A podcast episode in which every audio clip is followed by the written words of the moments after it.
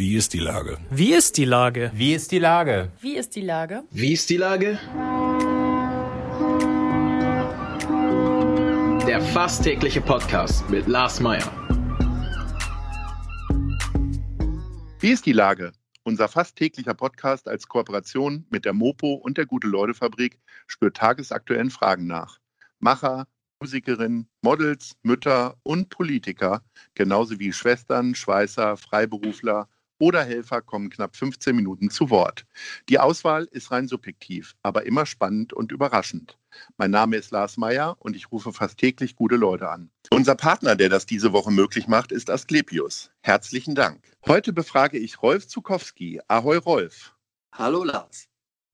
Lieber Rolf, viele Künstler in Musik, Film und Theater sind gerade in finanzieller Not und haben Zukunftsangst.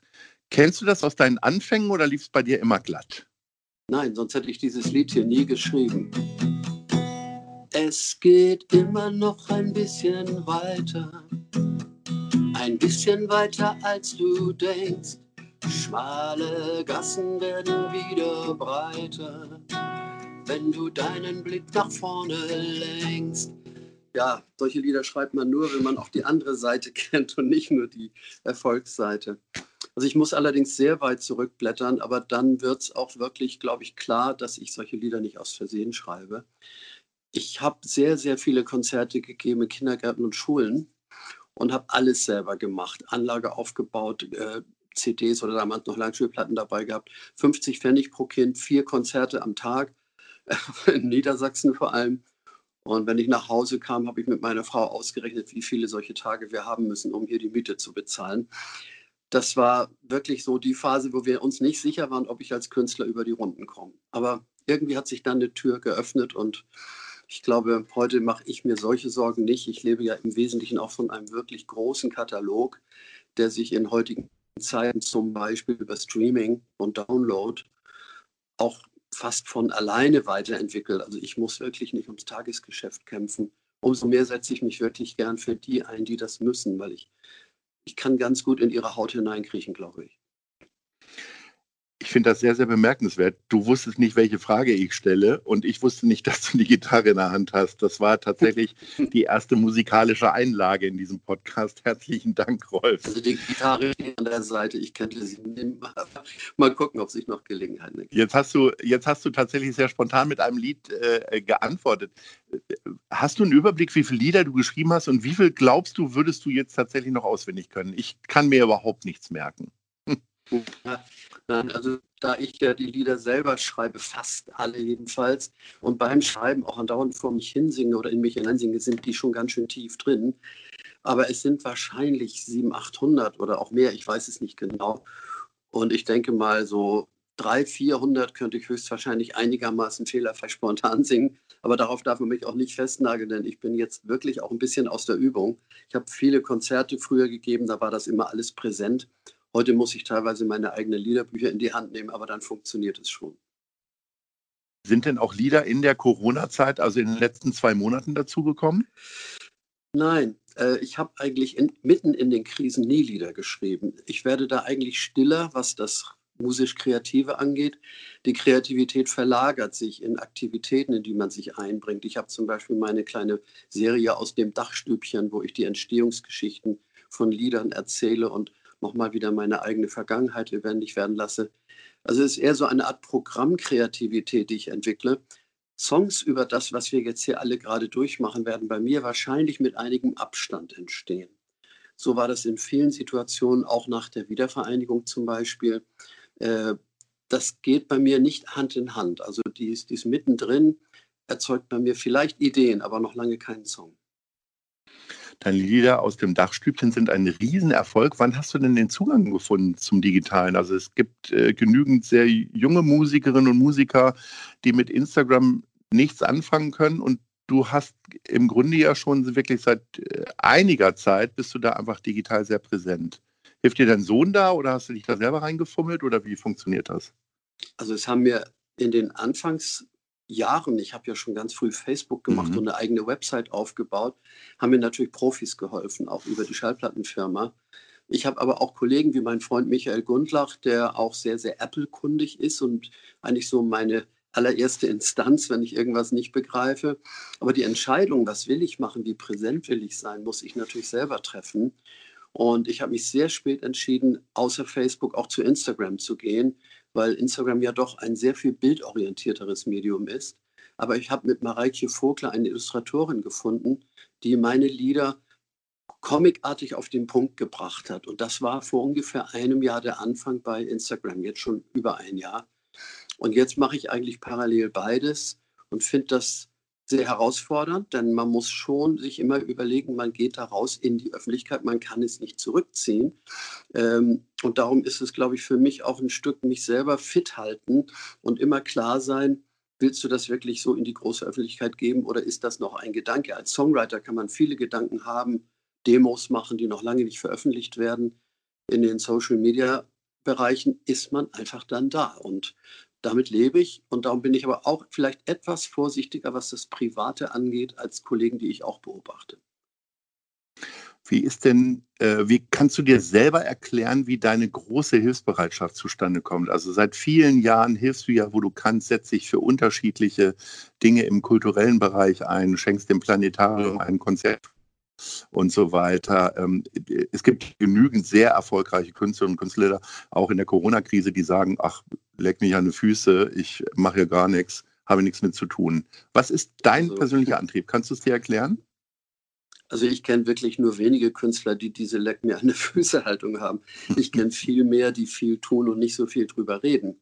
Und das ist ja auch so ein bisschen die hanseatische Art. Ich weiß wirklich nicht genau, warum das bei mir so ist. Ich weiß nur, es kommt so viel zurück. Man gibt ja schon was, aber es gibt dann eben auch Menschen, die durch diese Impulse ein bisschen besser vorankommen, die etwas glücklicher sind, die vielleicht auch mal dankbar sind, obwohl Dankbarkeit nicht das ist, was ich will. Aber man freut sich gemeinsam und ich glaube, darin liegt sehr, sehr viel, was die Kontinuität angeht. Darum mache ich immer wieder Dinge, die irgendwo Menschen voranbringen, versuche meinen Teil dazu beizutragen, unter anderem auch mit meiner Stiftung Kinder brauchen Musik.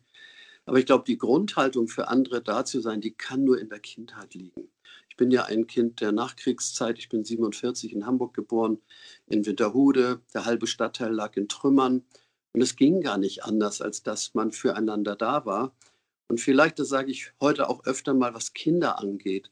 Wir wurden nicht bespielt. Es gab Mensch, ärger dich nicht, okay, oder hüpf mein Hütchen und Halma. Aber im Wesentlichen haben wir Kinder mitgeholfen. Und das war gut so. Wir waren glücklich. Wir wurden gebraucht.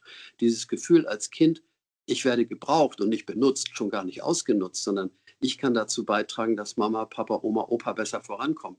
Mit dem Gefühl bin ich aufgewachsen und ich glaube, das steckt irgendwie auch ganz tief in mir drin.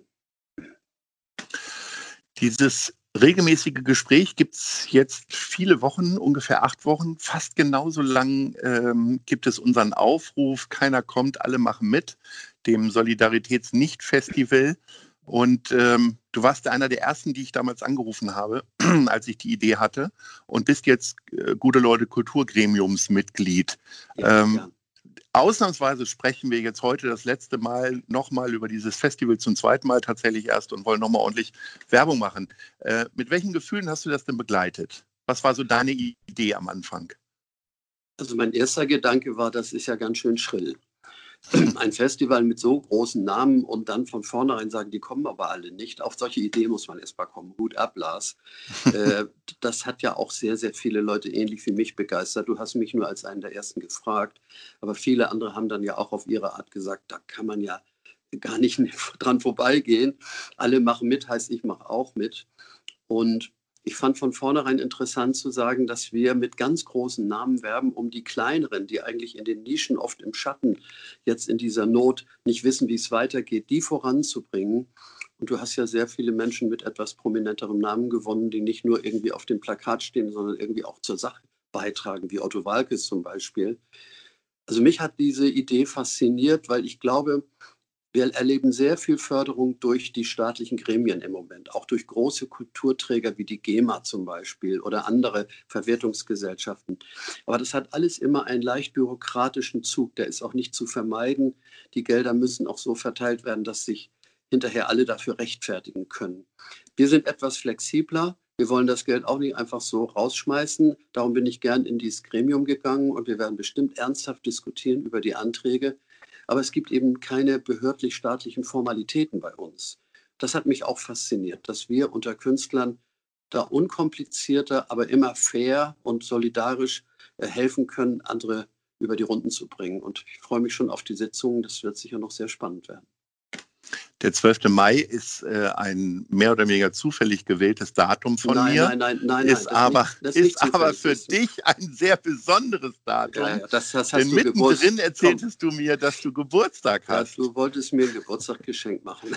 Unbedingt. sei doch ehrlich. Sei doch ehrlich. Hast du denn tatsächlich, wo du so viel an andere denkst äh, und jetzt mal neben äh, Weltfrieden und eigener Gesundheit, was schenkst du dir, beziehungsweise was wäre dein Wunsch? Hast du noch materielle Wünsche?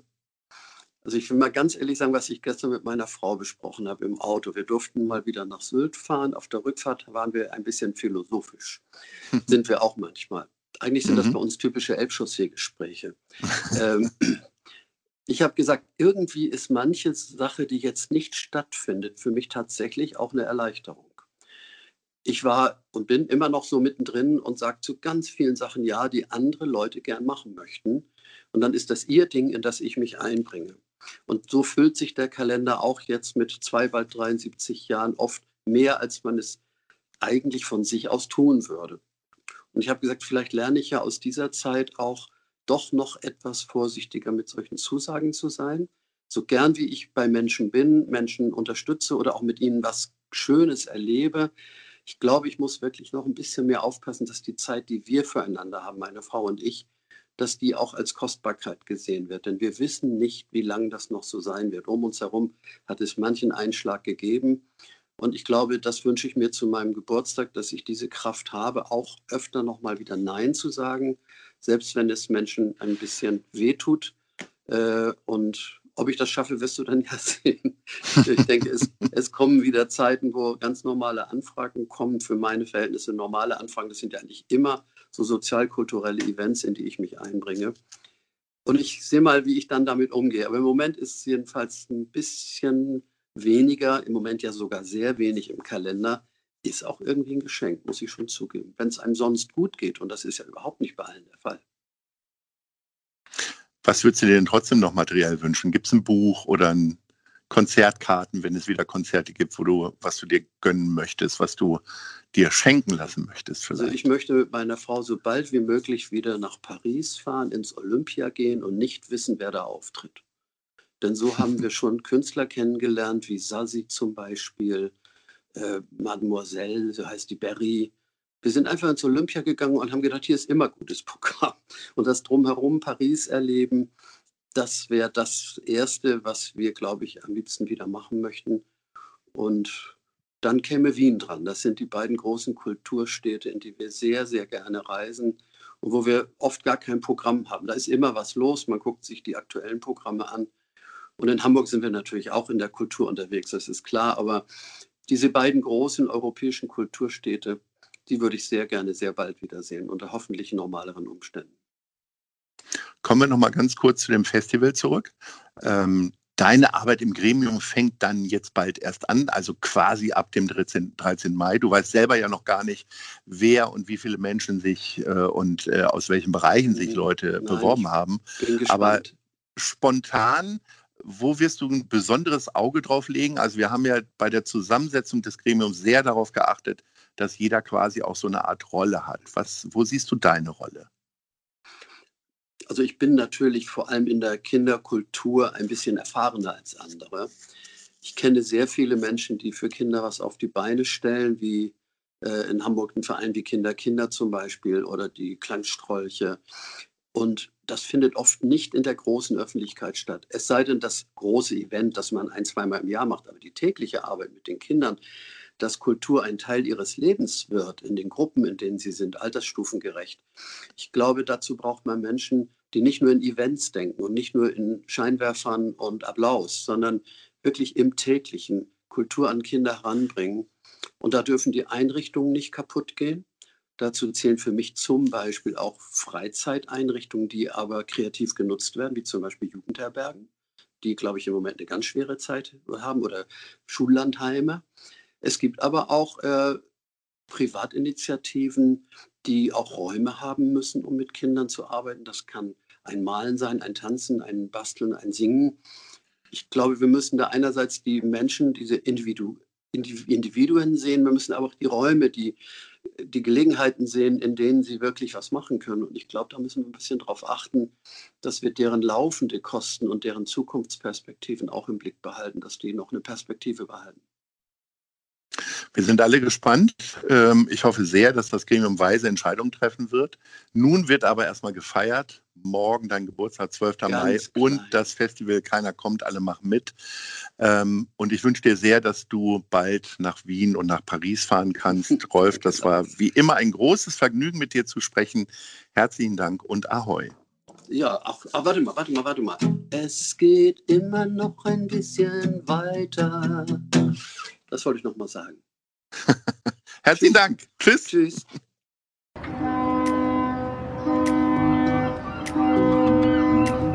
Dieser Podcast ist eine Produktion der Gute-Leute-Fabrik und der Hamburger Morgenpost.